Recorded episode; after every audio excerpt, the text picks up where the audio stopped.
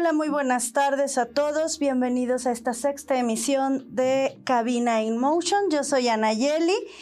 Este programa tiene eh, como objetivo expandir e informar a todos los empresarios, emprendedores, participantes en pymes sobre temas, procesos y estrategias que puedan ser de su interés y de gran apoyo para sus empresas. El día de hoy tenemos el gusto de contar con la presencia del experto en temas de dirección comercial, eh, Gerardo Rodríguez. Gerardo, muy buenas tardes. Muchísimas gracias por acompañarnos el día de hoy. Hola, Nayeli. Eh, Gerardo, entrando en materia, platícanos un poco más acerca de ti, por favor. Ok, eh, yo soy ingeniero industrial, tengo una maestría en negocios, me gradué en el 97, tengo 46 años, entonces algo de experiencia, sobre todo en áreas comerciales. He estado comprando los últimos 15 años en empresas transnacionales y nacionales, pero también vendiendo. Eh, he estado acostumbrado a vender lo que le llaman B2B, business to business o de negocio a negocio, eh, B2C, que es business to customer, directo al cliente. Eh, también tengo experiencia en venta directa por catálogo, o sea, vendiendo cosméticos. Wow. Este, también negocios propios, comercializando eh, una marca propia que tengo y eh, teniendo un restaurante. Entonces, tengo alguna experiencia en, como dijiste, áreas comerciales. Platícanos, por favor, en, en la cuestión de ventas, empezando un poquito a seccionar. ¿Una persona aprende a vender o es un talento innato que algunas personas ya tienen? Platícanos un poquito respecto de esto, por favor. Mira, mi opinión es ambas. Habrá gente que nace con talentos específicos o muy especiales para cualquier disciplina, un deportista, un poeta, un artista, también un vendedor. Eh, pero, ¿por qué digo ambas? Pues ya traes algún feeling quizás por tu relacionamiento con la gente, te gusta eh, tener conversaciones fluidas, etc. Pero definitivamente en ventas hay que prepararse. No por nada más tener ciertos atributos eres buen vendedor necesitas eh, pues se participe de ciertas técnicas y conocimientos. Por ejemplo, ¿qué vas a vender? ¿A quién le vas a vender? ¿Cuándo le vas a vender? Y eso no se trae de nacimiento, o sea, lo tienes que estudiar. Entonces, eh, podría decir que sí habrá gente muy empírica que es extraordinaria vendedora, pero habrán la mayoría es gente entrenada para lograr el proceso de venta. Entonces quiere decir que una persona que ya trae talento y se especializa más, pues va a ser un excelente vendedor. Claro, o también hay gente que yo conozco que dice, yo no sabía ni vender un cacahuate y de repente le gustó una formulita, fue aprendiendo y cuando empieza a ver que reditúa las ganas que le avienta a las ventas, dice, no, esto es lo mío y encuentra una pasión, una verdadera pasión porque se enracha y así pasan las ventas logras tu primer venta o una primer prospección y de ahí ya nadie te para. Entonces, pues obviamente si entra ¿no? Eh, la satisfacción de vender, pues también fluye hacia afuera eh, pues el querer seguirlo haciendo. Muy bien, entiendo esto y bueno, tratando un poquito de abarcar todas tus áreas de expertise, que por el tiempo eh, va a ser un tanto complicado, pero me gustaría preguntarte, bueno, el tema en boga. Sabemos que la pandemia ha sido un golpe duro, pero también un área de oportunidad bastante interesante para todos los negocios. Platícame, por favor, después del impacto que tuvo la contingencia, eh, ¿cómo lo han sobrellevado las áreas de marketing y ventas? ¿Cómo se han aprendido a adaptar? ¿Qué han hecho? Ok, Mira, de todo un poco. O sea, desde mi perspectiva, en empresas formales, constituidas, grandes, pues han tenido oportunidad de hacer team back, ¿no? por serie parcial de operación y reestructurar, por ejemplo, su fuerza de ventas y ver cómo sacan inversiones o eh, reemplazan algunas inversiones para, no sé, alguna maquinaria o alguna otra cosa para las áreas de merca, ¿no? En pymes o en organizaciones más particulares, más pequeñas, pues ha sido como Dios les a entender, o sea, eh, improvisando, eh, con mucho feeling, eh, de boca en boca, entonces pues hubo oportunistas, hubo gente que la supo hacer y también hubo gente que cerró, ¿no? O sea, que no se pudo adaptar a las circunstancias. Entonces, pues yo he visto de, de todo. ¿Has podido notar algunas tendencias en específico sobre el marketing y las ventas? Algo que ahora ya se hace con más frecuencia. Sí, eh, la transformación digital definitivamente es una, ¿no? Entonces, pues la transformación digital eh, antes fue como de la gente muy enterada y muy entendida. Ahora no, ahora le tuvimos que entrar todos porque era una de las pocas plataformas para poder llegar al consumidor debido a la distancia que se tenía por cierre de lugares y pues por todo lo que sabemos. Entonces eh, mencionas que el e-commerce ha sido ahora la tendencia más fuerte para ustedes respecto a eso. Y bueno, sobre el mercado, ¿crees que se modificó el mercado también? ¿Cómo se modificó este mercado? Bueno, hubo oportunistas. Te voy a dar un ejemplo, ¿no? Sí, claro. Eh, la pandemia generó productos de consumo que ya existían, pero alguien vio la oportunidad y empezó a venderlo como loco. Por ejemplo, el gel en alcohol, ¿no? Alcohol en gel, ¿no? Esa es una. Overoles, este, cubrebocas, eh, desinfectantes, químicos de todo tipo y todo lo derivado alrededor de la pandemia, ¿no? Aplicaciones que venden a distancia. Entonces, em, hubo eh, pues una modificación drástica porque pues ya no ibas al aparador a buscar qué querías comprar ya empezabas a ver un catálogo digital. Entonces ahí los mercadólogos también tuvieron que hacer su chamba en que en menos tiempo y con una super competencia de miles y miles de páginas y de opciones, pues te volteen a ver. Entonces, cómo hacer la foto más atractiva, cómo hacer el speech de ventas, cómo hacer el, el rebrandeo, el rebranding, este, para que el consumidor entienda la marca. Entonces, todo se modificó de lo existente pues se potenciaron muchísimas cosas, como comenté, digitales, pero algunas otras eh, pues también se obsoletearon.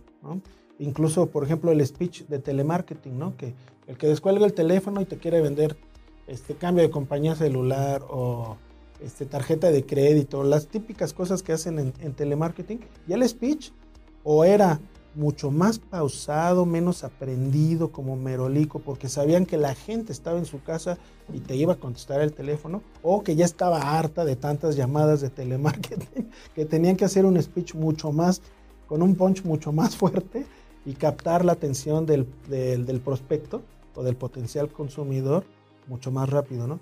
Entonces sí, cambió todo, toda la manera. Si cambió el consumo, obviamente cambió la venta y, la forma de llegar a hacer la venta con marketing.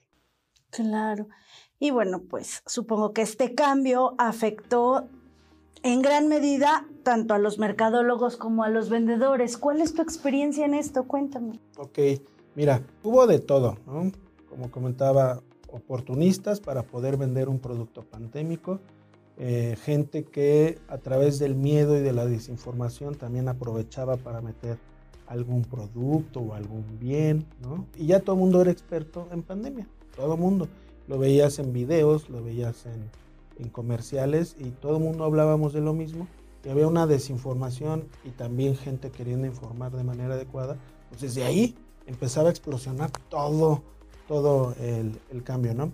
La parte de merca y ventas, pues fue todo un reto.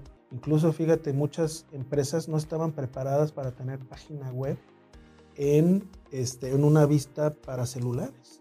Y tuvieron que hacer la inversión rapidísimo para que sus productos y para que su información se viera bien en un celular. Hasta ese tipo de cosas eh, surgieron de repente. Entonces, empresas que ofrecen servicios de marketing digital o de esa transformación digital, pues vivieron un boom padrísimo, ¿no? Y algunas otras este, plataformas tecnológicas. Eh, hay una herramienta muy conocida del argot de ventas que se llama CRM, ¿no? O Customer Relationship Management, que no es más que un software, o tú lo puedes hacer en un Excelito o algo, pero es ver toda la cadena desde que prospectas, pones fechas y pones la información del comprador y vas como que enunciando las diferentes etapas de toda la venta, ¿no? Hay softwares especializados para eso. Entonces, empresas que venden ese tipo de, softwares eh, también vieron pues, potencializar sus ventas. Obviamente tuvieron que echarle ganitas para encontrar al consumidor que posiblemente les iba a comprar ese tipo de herramientas. ¿no?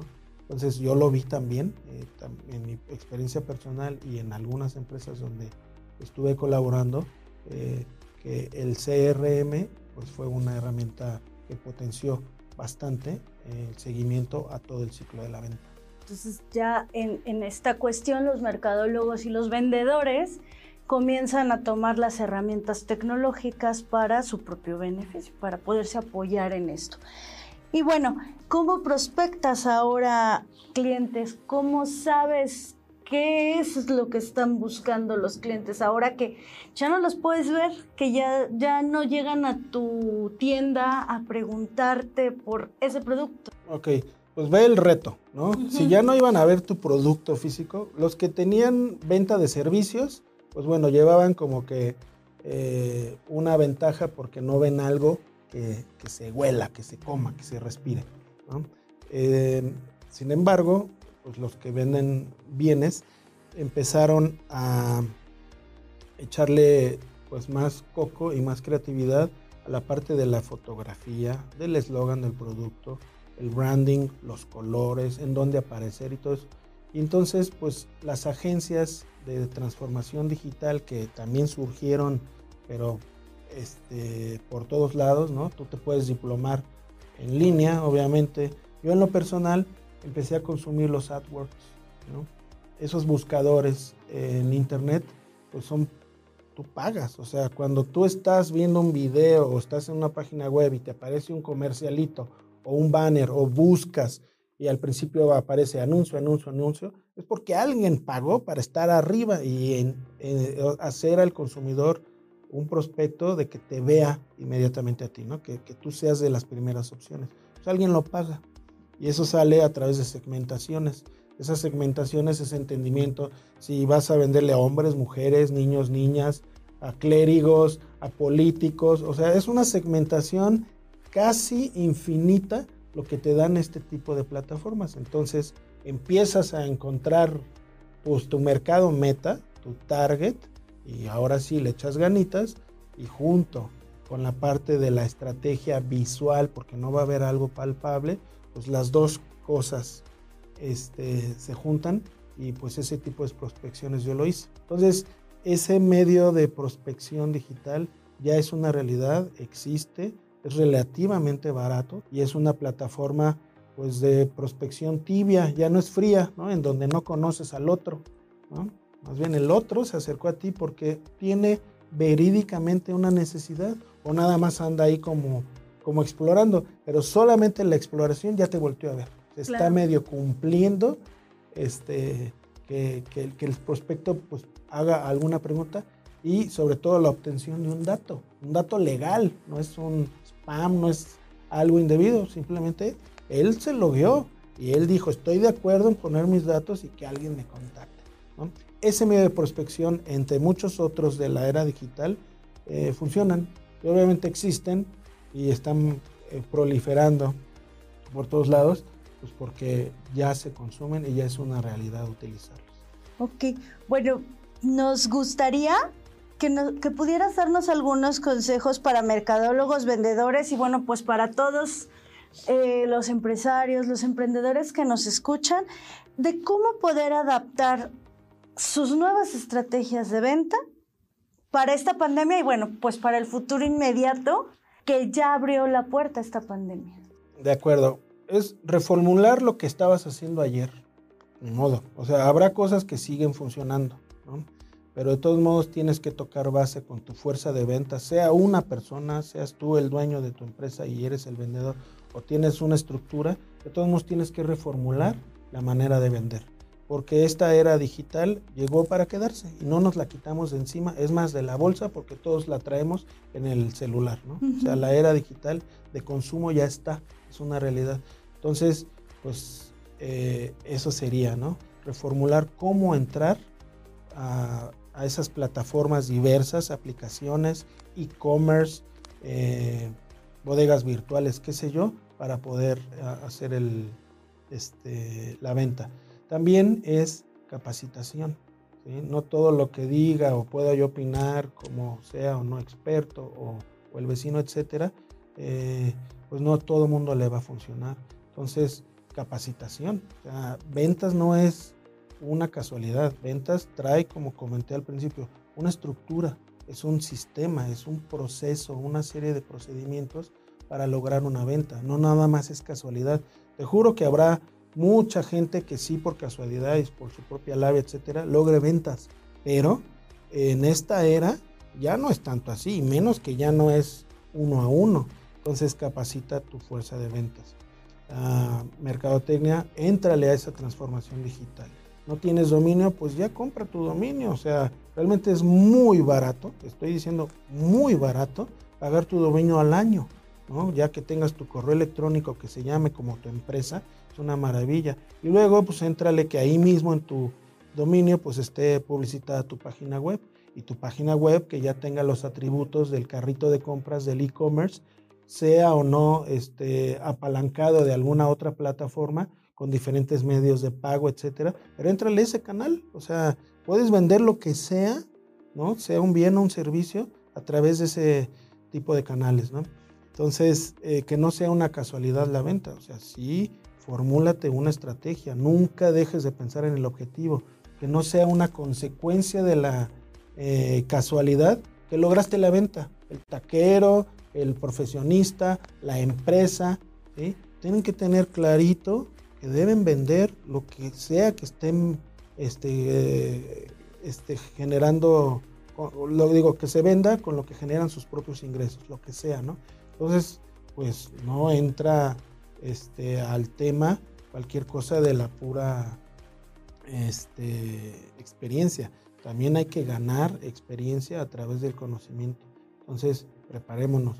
Si hay manera de invertir, invertamos. Ahora, vivimos en la sociedad eh, más tecnologizada que hay, pues que conocemos, ¿no? Y jamás hubo tanta información en la palma de la mano como ahora. Entonces, el tema que tú quieras, el tema que quieras aprender, abordar, está en tu celular. Entonces, tampoco es de que todo cueste. ya, ya te costó pagar tu tiempo aéreo o tu internet, ¿no? Ahora que te cueste nada más la inversión de tiempo de tus ejecutivos de venta, de merca, ¿no? incluso de los compradores. Eh, pues utilizar toda la información que está ahí disponible para todo el mundo, pues echémosle ganas. O sea, realmente ya no hay como que cosas tan escondidas eh, y la información y la comunicación es de todos. Habrá obviamente gente más actualizada, habrá tendencias, habrá consultorías que puedas pagar para entender tu mercado. Claro, todo eso está, pero la gran mayoría de las cosas eh, es gratis y basta con empezar a hacer surfeo en la red y vas a ver, o sea, es sorprendente la cantidad de información, ¿no? Claro. Eh, está obsoleteándose mucho, ¿no? Por ahí se escucha que los contadores, porque ya hay un software, las propias universidades y escuelas ya se dieron cuenta que el modelo educativo a distancia funciona. Entonces yo ya puedo abrir una escuela sin tener instalaciones, me pueden pagar colegiatura y puedo enseñarle a los niños, a los jóvenes, a los estudiantes a, a estudiar sin verlos. ¿no? Llevamos un año haciendo eso ya funcionó. Entonces, pues imagínate, ¿no? Este, recomendaciones, pues es mide, mide, mide para que puedas mejorar, mejorar, mejorar. ¿Y qué mido? Pues cómo vendo, cómo compro, cómo venden, ¿no? Cómo me venden. Entonces, si lo empiezo a medir a través de o no plataformas tecnológicas, pues voy a poder entenderlo y mejorarlo. Entonces, pues ahí están ciertas recomendaciones que su humilde servidor les hace, pero pues aquí estamos. Muchísimas gracias Gerardo. Pienso que este es un tema medular para todas las empresas. Las ventas, bueno, pues es lo que hace caminar económicamente a la empresa, entonces pues siempre va a ser necesario tener el conocimiento y qué mejor de un experto como tú. Muchísimas gracias. Platícame por favor Gerardo, ¿en dónde podemos localizarte para profundizar, para conocer más de tu experiencia? Ok, vienen los comerciales, ¿no? Los comerciales. www Logistics, Mobon con V, .com.mx, ¿sí? En redes sociales, primero correo electrónico es rosa, como si fuera Rodríguez Sánchez, Rosa, GE, Gerardo, nací en el DF, entonces rosagdf, arroba yahoo.com.mx o arroba gmail. ¿sí? Eh, ese mismo está el Twitter, ese mismo está el Facebook, ¿sí? gerardo.rodríguez, arroba carve.mx, una empresa de logística Estamos también a sus órdenes en medios digitales y en medios tradicionales. Pues te agradezco muchísimo de verdad tu tiempo, todos tus conocimientos que nos has impartido y pues vamos a la sección de Business in Motion Impulsa. Jorge, vamos contigo. Muchas gracias. Buenas tardes. Gracias.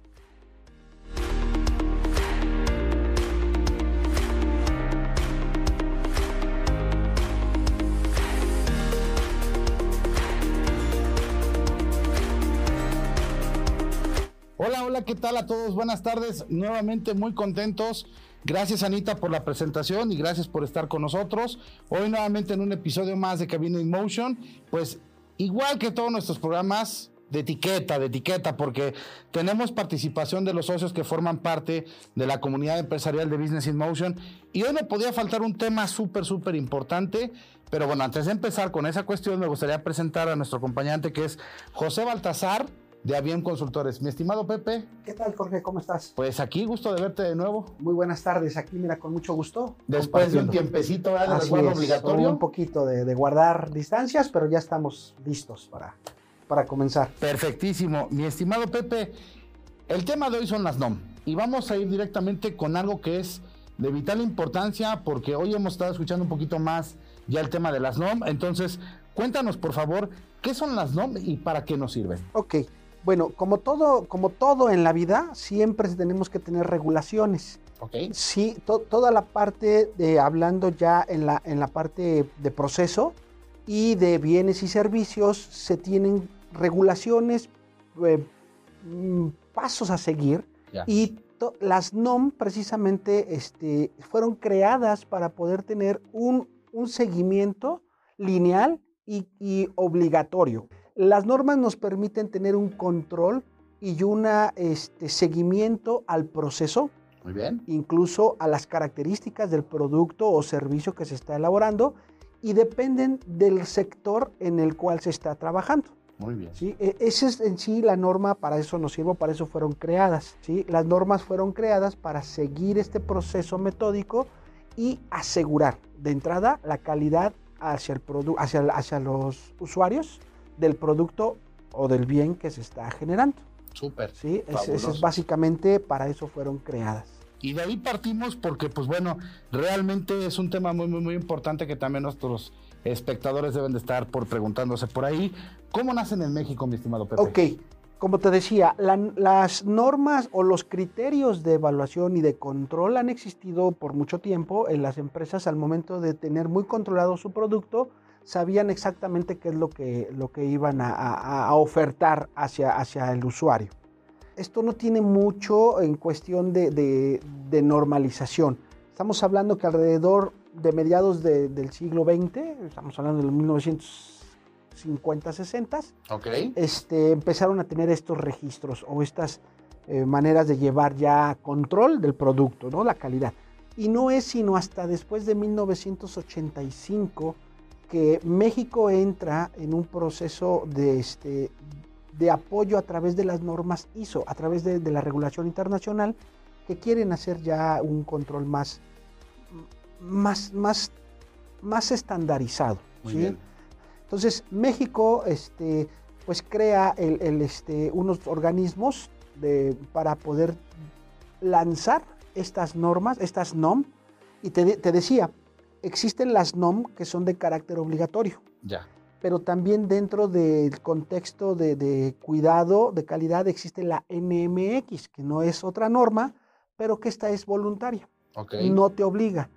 Hay normas NOM que se, se complementan con las NMX. Entonces, en este sentido, te ayuda a tener un mejor control de tu proceso, de tu producto, de la manera de evaluar y del seguimiento que se le va dando a la satisfacción del cliente.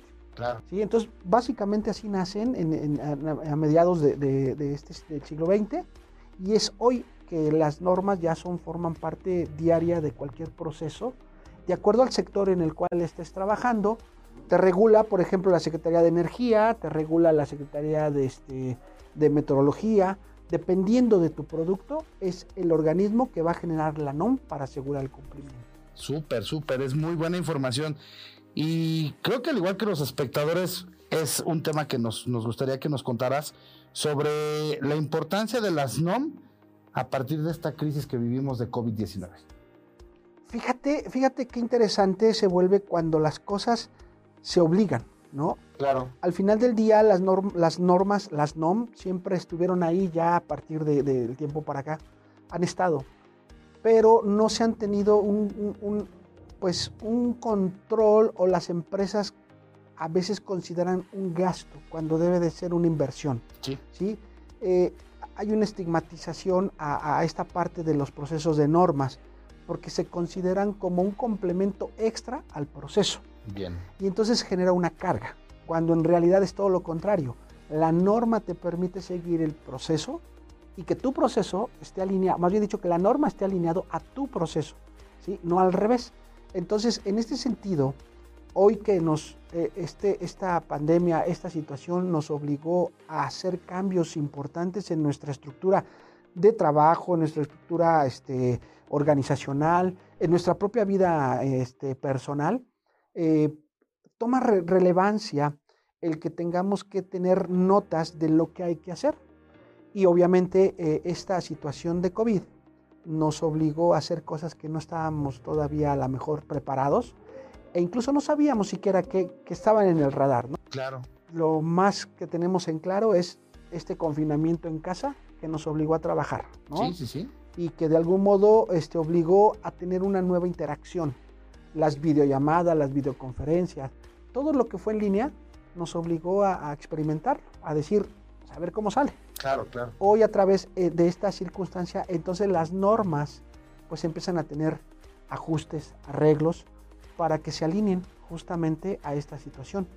Y son las normas las que nos permiten no desviarnos, ¿sí? porque cualquiera puede pensar que lo que está haciendo es correcto y le va a llevar a un, a un resultado. Sin embargo, yo lo puedo pensar bien, pero a lo mejor mi competencia lo hace de otra manera. Y entonces la calidad se desvirtúa. Okay. ¿sí? La idea es de que el usuario final, tanto de un servicio o producto, reciba la calidad para lo cual está este, demandando ese servicio. Entonces, hoy que la situación nos, nos llevó a, a, experimentar cosas que no sabíamos, la NOM o las normas eh, entrarán en un proceso de revisión. ¿sí? Eh, no te puedo decir que estamos ya en este proceso de cambio, porque en realidad pues son revisiones que se, se hace un colegiado. ¿sí? Las, las NOM las, las, las lanzan o las proponen un grupo de personas del sector y de algunas otras este, especialidades, ingenieros, arquitectos, este, doctores, eh, licenciados, se juntan y debaten. Es, es, el mismo proceso que hizo 9000. Es el okay. conjunto de colegiados que determinan cuál es lo mejor para ese sector. Y entonces la norma entra en proceso de revisión y se generan las, las, este, las actualizaciones pertinentes. Yo creo que a partir de, de, este año, que es 2021, y que nos obliga ya a enfrentarnos a esta realidad, ya, ya esta palabra de, de la, la, nueva normalidad quedó ya totalmente obsoleta. obsoleta.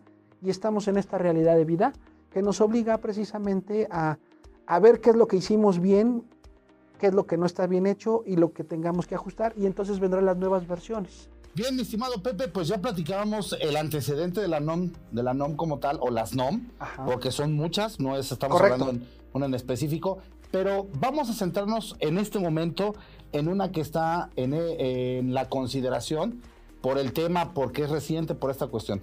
Me refiero a la NOM 35. Queremos saber tu opinión sobre de qué trata y por qué es tan importante para las empresas. Correcto.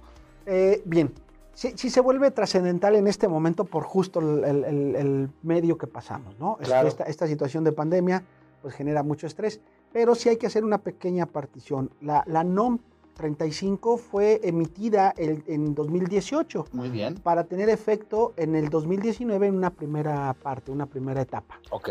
Y después, un año después, en el 2020, el 23 de octubre, que es la fecha en la cual se, se, lanzó. Se me olvidó comentarte y lo dejo claro, todas las NOMs tienen que ser publicadas en el diario oficial. Claro. A través de ahí es que se vuelven este, pues, obligatorias y, normativas. Muy bien. Entonces la norma salió en el 2018 para aplicarse en el 2019 en su primera etapa, donde te obligaba a tener de primera instancia una política de calidad que es entendida, implementada y que los trabajadores la están este, entendiendo de esa manera. Súper. Tener un, contacto, un, medio de comunicación donde yo como trabajador pueda este, eh, anotar o, dar una queja de acuerdo a un, a un ambiente laboral difícil, es, mi jefa a lo mejor me habla mal, y una tercera que era la identificación de los riesgos, primero de eventos traumáticos severos, ¿sí? en esa primera etapa del 2019.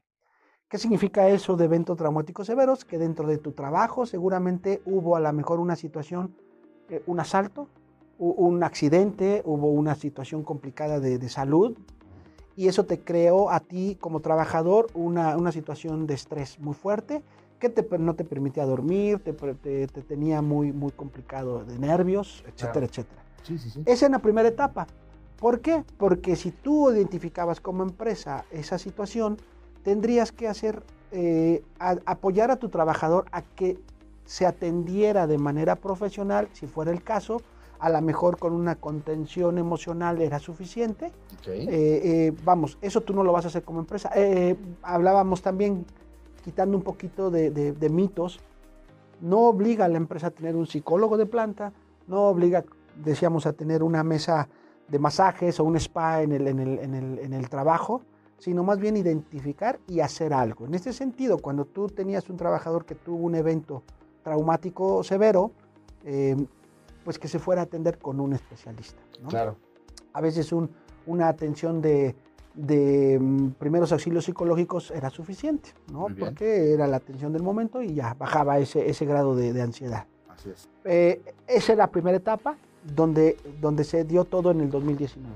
Posteriormente entraba la segunda etapa en el 2020, donde incluso si no estabas ya regulado y no tenías ya la norma bien establecida, entrabas en un proceso incluso de este, penalización. ¿sí? La norma sí contempla este, pues, pagos de multas, claro, por no cumplir y es por puntos. Entonces aquí se vuelve complicado porque no es una falla normal general, sino fallaste en el punto 5, 1, 5, 2, 5, 3, te toca de tanto. Y sí es, complicado en el proceso de dinero, ¿no? En ese sentido. También te comentaba que muchas veces las NOM las vemos como, como, un, como un gasto, y en realidad es una, es una, es una inversión. En esta segunda etapa tú tenías que hacer de acuerdo a tu número de empleados, porque eh, decíamos que la NOM es aplicable en todo el país y es obligada. Claro. Definitivamente no hay manera de decir, pues yo vendo, este, tengo mi negocio de una, eh, tiendita. una tiendita y a mí no me aplica. No, te aplica. Solo tengo un trabajador, te aplica. ¿sí? O sea, la norma tiene establecido tres, este, tres parámetros de acuerdo a tu número de trabajadores. Hasta 15 trabajadores te aplica una serie de la norma.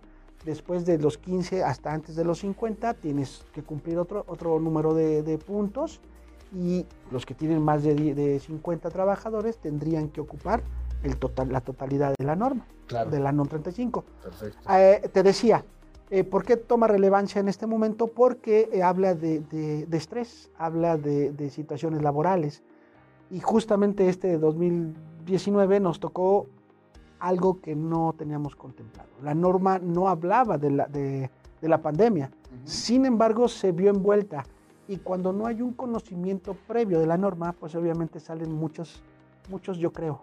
Claro.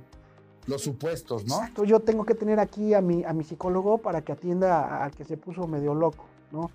Eh, se puso estresado, ok, no. Eh, tengo que tenerles, este, reducir la jornada de trabajo para que se desestresen. No es por ahí, no es así como, como debe de ser. Y te decía, identificar los riesgos psicosociales son, habla ambiente de trabajo, habla precisamente de acoso este, laboral. El acoso sexual no está tipificado o contemplado en la norma, pero sí el acoso laboral. El exceso de trabajo, el que no te deje salir hasta que termines, el que te trate mal, el que te esté llevando de una manera complicada. El famoso clasismo, eh, racismo, eh, De algún modo el apoyo al que como tú trabajas bien, tú eres, o sea, castigo al que hace bien las cosas, ¿no? Claro. Trabajo bien y como lo hago bien, entonces tú te quedas, ¿no? Y los demás, pues no. Entonces, ese, ese tipo de situaciones se vuelven complicadas. O estaban eh, en cualquier centro de trabajo, sobre todo cuando no hay un orden, ¿no? Entonces, eh, trabajo emocional, donde al final del día las personas viven también un estrés por la carga de trabajo. Eso es lo que busca precisamente la norma a grandes rasgos. Está contemplado en obligaciones que tiene la empresa y obligaciones que tiene el trabajador. Esto es algo bueno porque normalmente las normas hablan de lo que la empresa tiene que hacer, ¿no? Pero a veces el trabajador no se compromete y aquí la norma sí está hablando que el trabajador, uno, tiene que cumplir las normas y las eh, capacitaciones que se tengan que dar con respecto a toda la información que habla de este, riesgo psicosocial. Perfecto. Mi estimado Pepe, esta pregunta seguro se la están haciendo muchas personas y va a ser muy, muy, muy importante contar con tu apoyo. ¿Consideras tú que a partir de que se hizo esta actualización e implementación de la NOM 35 generó cierta polémica? Bueno, obviamente la polémica se generó desde el primer instante en que se hablaba de que había riesgos psicosociales, estrés, que obviamente un trabajo, por razones propias de la, de la dinámica, te genera esa sensación. Tú vas a trabajar. Entonces sí, hay un desconocimiento, hay, un, hay algo que te dicen que es NOM, es decir, no me obliga, me obliga. Entonces como empresa me están diciendo que tengo que cuidar a mis trabajadores, los tengo que apapachar, los tengo que bajar la, el, este, el, ¿cómo se llama? El, horario de trabajo, le tengo que este, eh, poner un psicólogo personal, este, tengo que generar este, a una sala particular donde eh, puedan ellos dormir. Y... Alberquita con mesa de billar. Hubo mucha, mucha, mucha controversia. Controversia por no conocerla, sobre todo para no esperarse a leerla, que es lo que dice. Claro. Y la otra, leerla no implica tampoco que podamos tener todo el conocimiento claro, habría que investigar un poquito. De hecho, como la norma es nueva, pues se dice una cosa, después, no, esto sí, esto no, esto aquello. Hablábamos hoy de COVID. COVID no estaba contemplado como un riesgo psicosocial. Buen punto. No estaba contemplado. Y las empresas tuvieron que partir, irse a su trabajo, a su casa, ¿no? A los que, los que se podía. Y ahí obviamente se hablaban de los que tenían que llegar, llegaban estresados, llegaban este, angustiados, porque era un ambiente, pero era fuera del... Es un ambiente natural, o sea, ahorita es este, general y no era del trabajo propiamente. Claro. Entonces, esta polémica se generó sí por el desconocimiento. Yo creo que hoy, al cabo del tiempo, se va afianzando. Incluso hoy mismo, lo que se había planeado en un principio con el 2020, pues, insisto, se va a tener que replantear. Muy bien, estimado Pepe, pues qué bueno que nos compartes también. Digo, yo creo que estos puntos lo están entendiendo, que son realmente lo relevante de esta norma para que lo tengan muy, muy, muy en cuenta, porque sí, sí, sí es muy importante. Y, y bien, esto encaminado a la pregunta que te voy a hacer, mi estimado Pepe. ¿Consideras tú que las empresas deberían buscar asesoría para entender bien, bien el concepto de la NOM 35 y por qué? Ok. Eh, voy a ser bien clarito para que no, no quede confusión. Ninguna norma te obliga a tener un, asesoramiento particular o u obligado. ¿no? no es obligado tenerlo, pero es importante asegurarnos que lo vamos a hacer bien. Y para ello, las personas que de algún modo nos dedicamos a esta actividad de apoyar la implementación, primero el reconocimiento, la implementación y asegurar que se cumplen los, los objetivos para tener un, un resultado óptimo, este, eh, considero que pudiera ser factible el buscar el apoyo. Claro. ¿sí? Es, es sumamente importante porque eh, tienes una persona que va a estar enfocada directamente a los puntos necesarios a tratar, a cumplir, a llevar a cabo, a tener el registro, porque eso es algo que la norma también nos, nos obliga a tener registros de todo lo que hacemos. Eh, eh, fíjate que, también quiero hacer muy, claro en esta parte. Nosotros buscamos que, se quite ese paradigma que tienen los, los ISOs, las normas. Las normas no son un complemento de, son parte de. ¿sí? Eh, la norma tiene que estar alineado a mi proceso, ¿sí? Y ahí es donde llevamos a la empresa a que, a que, a que logre cumplir el objetivo. Muy bien. ¿sí? Entonces, no es obligado, quiero ser muy claro en eso. Claro. No hay ninguna certificación, ninguna obligación por parte de la norma, pero considero que es un apoyo muy, muy, muy importante, sobre todo que te va a llevar a un resultado inmediato, ¿no? Claro, claro. Súper, súper, súper, mi estimado Pepe. Ustedes mismos están viendo la calidad de socios que tenemos en Business in Motion. Nos da muchísimo gusto trabajar con ellos. Pepe, antes de despedirnos, nos gustaría que por favor les puedas compartir a nuestros espectadores dónde los pueden contactar, porque este tema de la NOM viene, bueno, también obviamente empezó la del teletrabajo. Hay muchísimas NOMs que seguramente desconocemos y les va a interesar contactarlos a ustedes. ¿Dónde los contactan? Correcto, eh, pues mira, tenemos este, nuestra, nuestra página, a bien consultores, este, que ahí los pueden este, tener, tener nuestros contactos de manera personal, el teléfono que estamos manejando, este, lo repito lento, 442-3357-386. Y este, pues básicamente tenemos ahí eh, las redes sociales, este, también el Facebook, a bien consultores. Estamos para servirles. Cualquier asesoría, cualquier pregunta, pues no hay ningún problema, podemos estar con ustedes. Perfectísimo, muy bien. Mi estimado Pepe, al contrario, contentísimo de que estés con nosotros aquí para compartir este tema importante. El tiempo es tan corto y la información tan vasta que yo, creo que seguramente nos vamos a estar viendo después para algún otro tema en particular. Esperemos que a nuestro público espectador les haya encantado. Gracias a ustedes, señores, también por estar aquí con nosotros.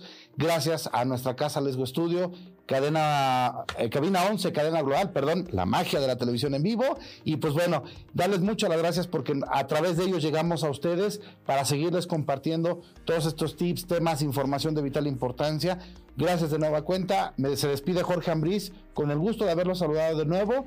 Y pues bueno, no me queda más que decirles gracias. Cuídense mucho, pórtense bien. Nos vemos en la siguiente emisión. Muchas gracias. Bye. Hasta luego.